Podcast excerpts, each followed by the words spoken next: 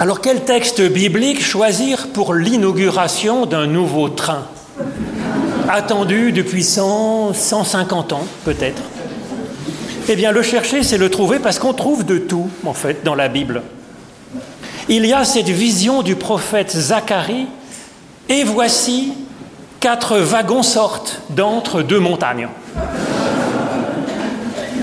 De plus, ce début du livre du prophète Zacharie est un texte réjouissant et stimulant, en effet. Il est écrit à une époque où le roi de Perse permet aux Hébreux déportés de revenir dans leur pays, de reconstruire le temple de Jérusalem.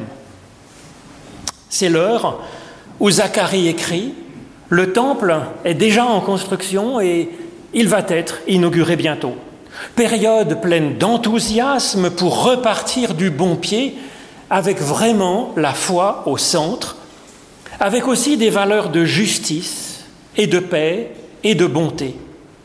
Et même avec une idée d'un salut qui déborde Israël, qui déborde leur simple peuple pour toutes les nations, avec un Messie qui est appelé ici le germe, ce qui va devenir, dans nos traductions grecques, le soleil levant, que nous chantons donc dans ce temps de l'Avent et de Noël.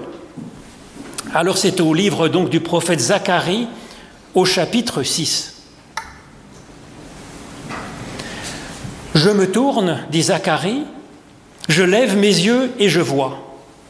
Voici quatre wagons sortant d'entre les deux montagnes et ces montagnes étaient des montagnes de bronze. Au premier wagon, il y avait des chevaux rouges. Au deuxième wagon, des chevaux noirs. Au troisième wagon, des chevaux blancs. Au quatrième wagon, des chevaux tachetés et forts. Je réagis en disant à l'ange qui parlait avec moi, Mais qu'est-ce que cela, mon Seigneur? L'ange me répondit, Ce sont les quatre esprits, les quatre souffles des cieux qui sortent du lieu où ils se tenaient devant le Seigneur de toute la terre. Le wagon aux chevaux noirs attelé à l'un des chars sortant vers le pays du nord. Et les blancs sortent juste après, en le suivant. Les tachetés sortent vers le pays du sud. Et les forts qu'ils sont cherchent à aller parcourir la terre. Et il leur dit, allez et parcourez toute la terre et ils parcoururent la terre.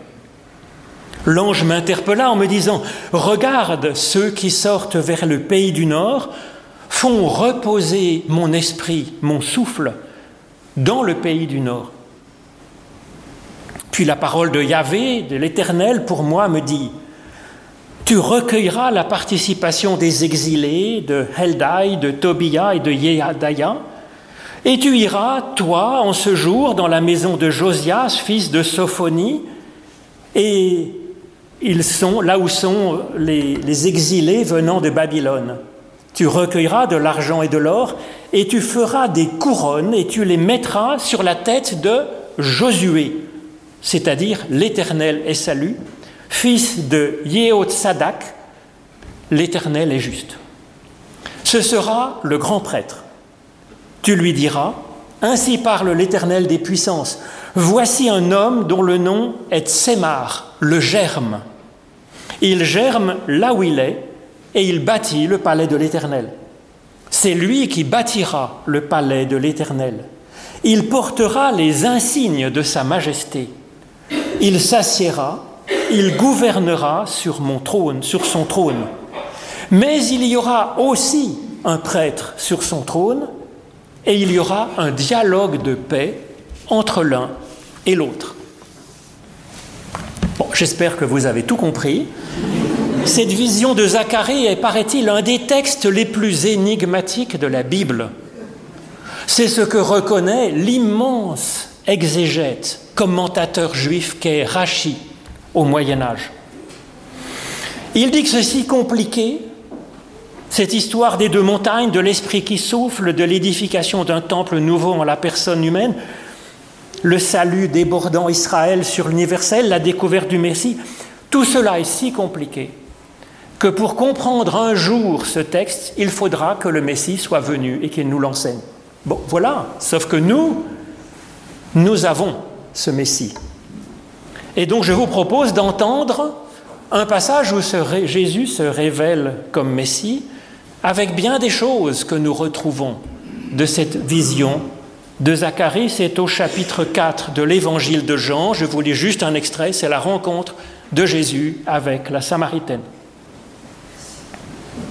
Seigneur, dit la femme à Jésus, je vois que tu es prophète. Nos pères ont adoré sur cette montagne, le mont Garizim, et vous vous dites que l'endroit où il faut adorer est à Jérusalem. Femme, lui dit Jésus, crois-moi, l'heure vient où ce ne sera ni sur cette montagne, ni sur celle de Jérusalem que vous adorerez le Père. Vous adorez ce que vous ne connaissez pas. Nous, nous adorons ce que nous connaissons car le salut vient des Juifs. Mais l'heure vient, et c'est maintenant, où les vrais adorateurs adoreront le Père en esprit et en vérité. Car ce sont de tels adorateurs que le Père recherche. Dieu est esprit. Et il faut que ceux qui l'adorent l'adorent en esprit et en vérité. La femme lui dit, Je sais que le Messie vient, celui qu'on appelle Christ. Quand il sera venu, il nous enseignera toutes choses. Jésus lui dit, Je le suis, moi qui te parle. Ô Éternel, par l'étude de ces écritures anciennes, Ouvre-nous maintenant à ton source, souffle de vie, au nom de Jésus-Christ. Amen.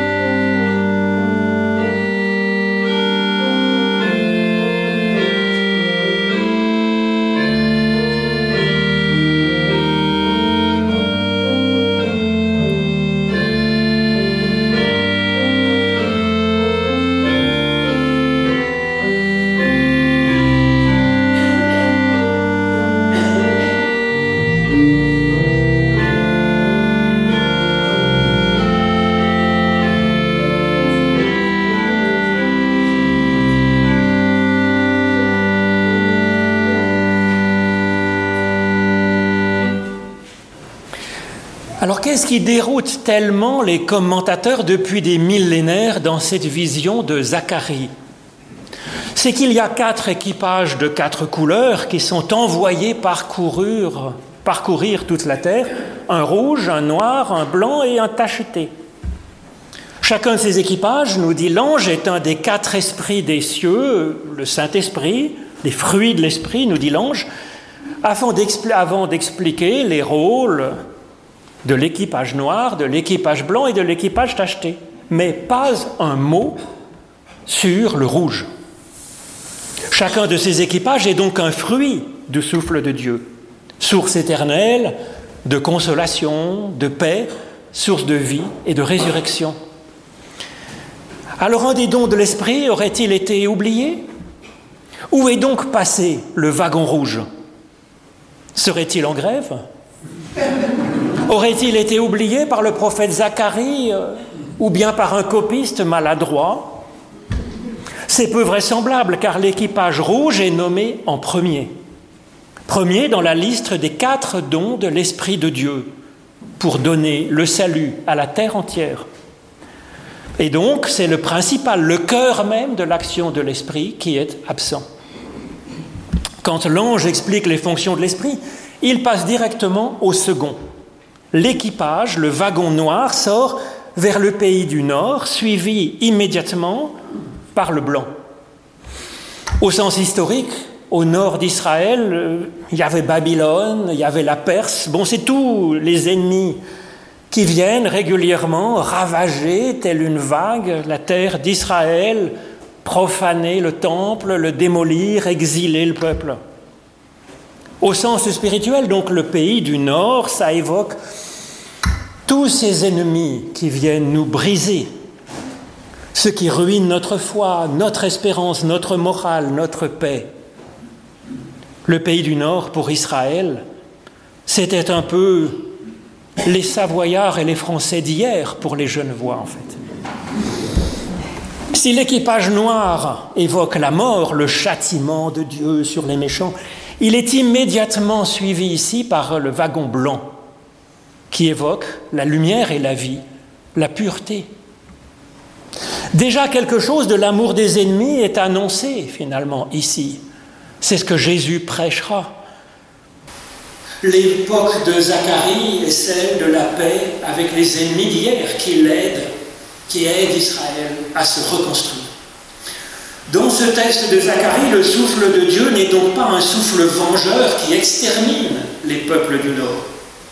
Il élimine seulement ce qui en faisait hier des ennemis.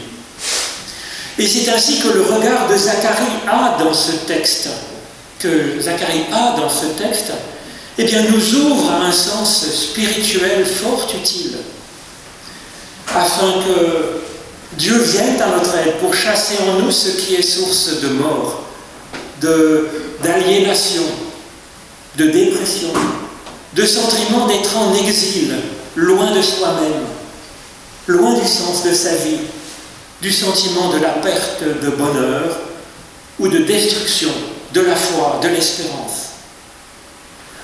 C'est cela qui est éliminé donc, par le souffle divin évoqué par le wagon noir, laissant immédiatement place au souffle de wagon blanc pour, pour révéler ce qui est bon, pour ressusciter ce qui est bon, même dans nos ennemis.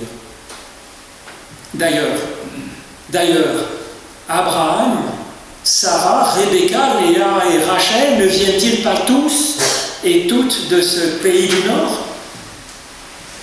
L'Esprit ne va pas simplement passer sur l'Esprit du Nord pour le purifier, le ressusciter, mais, nous dit l'ange, il va y reposer pour toujours. Et c'est là une promesse de salut pour chacun. Et c'est pour arriver à saisir cela que Zacharie au début, ce texte se tourne et lève les yeux. Se tourner, c'est ici le verbe souvent traduit par se convertir. Et se lever, lever les yeux, c'est comme une résurrection du regard, parce que c'est bien cela, ce verbe, le verbe de la résurrection. Et donc c'est à ce nouveau point de vue que nous invite ce texte de Zacharie. Car cette nouvelle clairvoyance nous permet de recevoir le souffle de l'Esprit. Ensuite, l'ange, c'est-à-dire pour nous la méditation et la prière, nous permettra de travailler sur ce que nous aurons vu de l'Esprit venir dans ce monde et en nous. L'équipage tacheté et fort s'élance, lui, vers le pays du Sud. Bien sûr, historiquement, le pays du Sud, c'est l'Égypte, formidable Égypte, avec qui Israël a une histoire contrastée. L'Égypte, c'est à la fois le pays, la terre de refuge où l'on peut aller quand la famine se fait sentir. Mais c'est aussi un piège quand les Hébreux s'y installent. Elle devient alors un esclavage, une aliénation. C'est ce qui arrive au temps de Moïse. Alors au sens spirituel, l'Égypte évoque la formidable force de l'industrie humaine, à la fois source d'abondance, grande ressource, et à la fois source de danger, grand danger. Ces textes ont une modernité incroyable. Là encore, l'Esprit de Dieu, selon Zacharie, ne vient pas en destructeur pour éliminer le progrès, l'industrie humaine. Il vient avec un souffle plein de force et de nuances, comme tacheté à la fois noir et blanc, pour intervenir chirurgicalement sur ce talent incroyable qu'est l'industrie humaine. En effet, le même train peut servir à rassembler des peuples et il peut servir à déporter, voire même à exterminer des populations. Quant à la maîtrise des forces de l'atome, qui là aussi réunit nos territoires, elle donnera peut-être demain une source d'énergie propre pour tous les humains. Mais sa première utilisation, bien sûr, a été d'exterminer des centaines de milliers de civils. C'est donc d'une façon extrêmement fine, tachetée et en même temps puissante que nous avons à vivre ce don de l'Esprit que Dieu nous envoie. Alors cet équipage tacheté, est envoyé parcourir la terre entière, toutes les dimensions de notre existence, afin de purifier et d'éclairer, afin de guérir et de ressusciter l'éducation, les arts, les solidarités, les techniques, la politique, les religions, les regards des uns sur les autres, les équilibres dans le couple, la famille, les tendances politiques, les origines, les pays, au cas par cas, avec nuance et force. Alors nous voyons bien les applications concrètes que nous ouvrent ces équipages noirs, blancs et tachetés pour que nous en fassions bon usage dans nos vies concrètes. Nous voyons bien l'importance de cette action de l'Esprit Saint et la voix de l'ange qui nous permet ensuite d'appliquer à notre circonstance particulière à travers la prière, la réflexion, et d'accueillir ce travail de Dieu en nous, pour nous. Mais où est donc passé le wagon rouge? À quelle mission ce souffle premier s'est-il attelé? À quelle, à quelle mission plus urgente, plus essentielle que de faire la paix avec nos ennemis d'hier, de donner une conscience à notre formidable industrie humaine? Rouge. Rouge, en hébreu, ici c'est Édom, bien connu dans la Bible, dans l'histoire d'Ésaü et Jacob, pour évoquer la vie humaine portée par son sang d'un cibou rouge. Si même l'ange n'a pas vu sortir l'équipage rouge, ben, c'est qu'il est resté en dedans. Il évoque donc, me semble-t-il, le travail de l'esprit en chacun de nous et dans nos communautés. Le wagon rouge est avec nous, il est en nous, il travaille à bâtir l'humain comme temple de l'esprit. Le véritable temple de Dieu, ce n'est pas une sorte de bâtisse, ni à Jérusalem, ni sur le mont Garizim, c'est ce que nous dit Jésus. Mais ce temple de l'esprit, cette source ultime, elle est à l'intérieur de cette personne qu'il rencontre, de chaque personne qu'il rencontre. Fût-elle une Samaritaine, fût-elle une femme, c'est pour dire.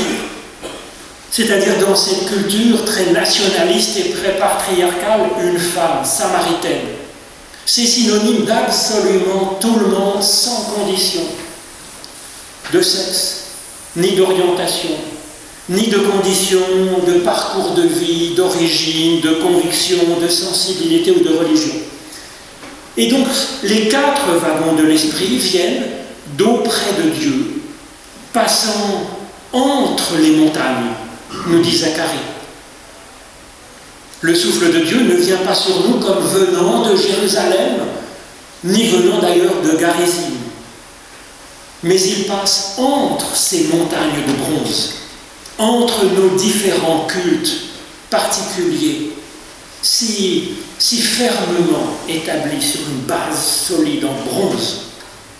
Le souffle de Dieu ne viendra pas de Jérusalem, ni de la Mecque, ni de Lassa, ou de Bodh le lieu où est né le Bouddha, ni de Rome, de Constantinople, de Toronto, d'Augsbourg, ni même de Genève, c'est pour dire.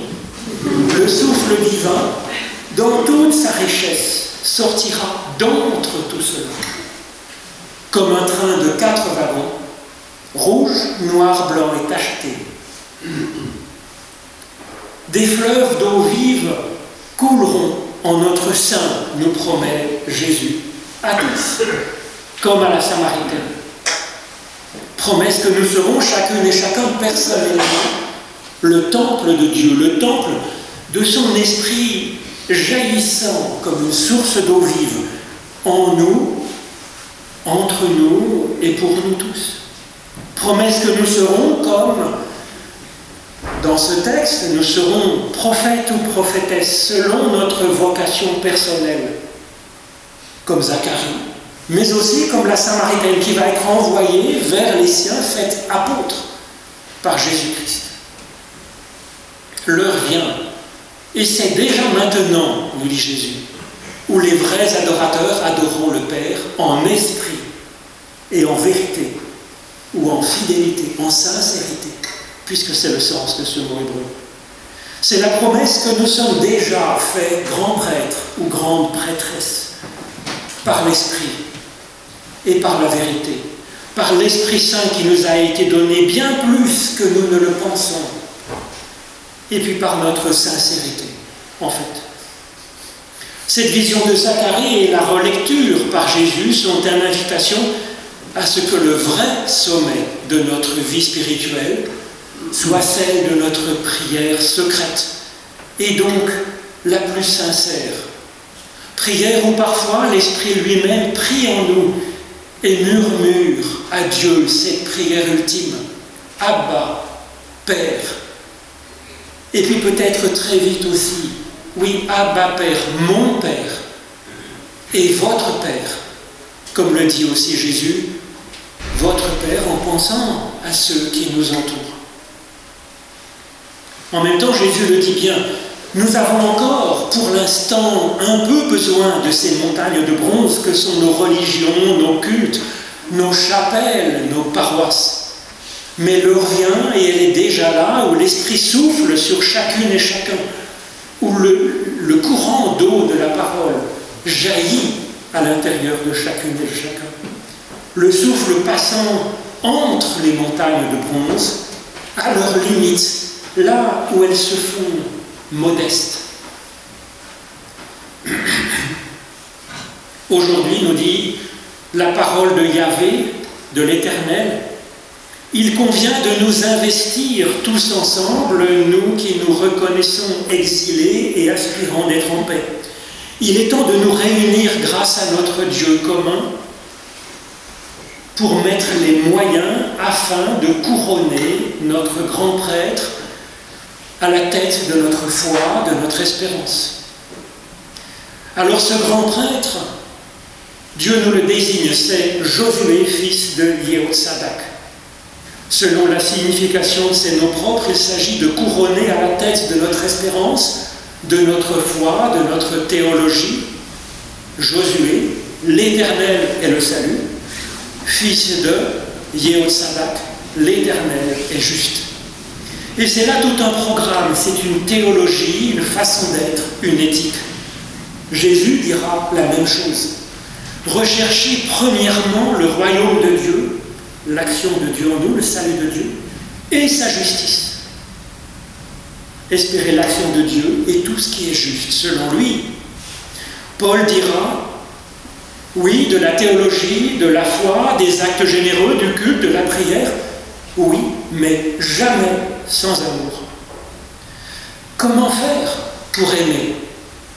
Impossible de se forcer c'est à recevoir par l'Esprit. C'est ce que nous dit la vision de Zacharie avec son histoire de ce train et de quatre chariots à roulettes sortant d'entre les montagnes. Le salut de Dieu est enfant de sa justice, de son respect pour nous, de son amour pour nous, de sa fidélité même unilatérale pour nous, pour chacune et chacun de nous. C'est ce Josué, fils de Yehotsadak, que nous sommes envoyés couronner comme grand prêtre sur ce monde. Afin que cela nous inspire, que cela règne sur notre théologie, sur nos valeurs, notre espérance, notre prière. Mais ça ne s'arrête pas là. Zacharie saisit tout de suite que même cela n'est pas l'ultime. La première chose que nous avons à apprendre à ce grand prêtre tout juste couronné, c'est que son règne est limité.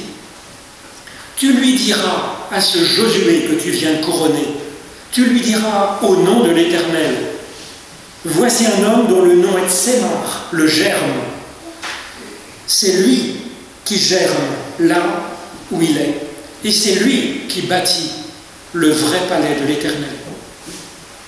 Alors oui, que notre foi, notre réflexion théologique et éthique, notre espérance soit ainsi au service de l'humain en germe, de l'humain de plus en plus inspiré par l'Esprit de Dieu. C'est à cela que travaille sans cesse le wagon rouge. Rouge comme la vie, rouge comme le sang prêt à être versé pour ceux que l'on aime, si il le fallait absolument, rouge comme l'amour. Cette vision du couronnement du grand prêtre, ce n'est pas la foi pour la foi, la théologie pour la sagesse, ce n'est pas la contemplation pour la simple louange. Oui, c'est tout cela.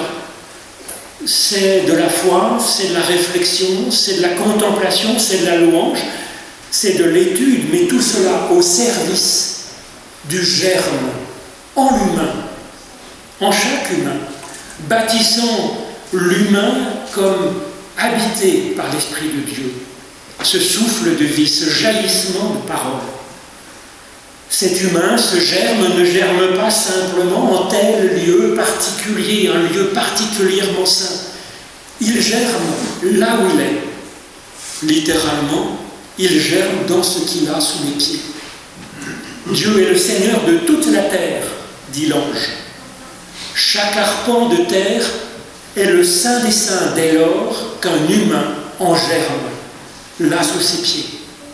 La question n'est pas d'être un être abouti, parfait, mais d'être, ou même seulement d'espérer, être par l'esprit en germe. Mais là encore, il faudra partager ce pouvoir au risque de se prendre pour Dieu, ce qui ne serait pas génial.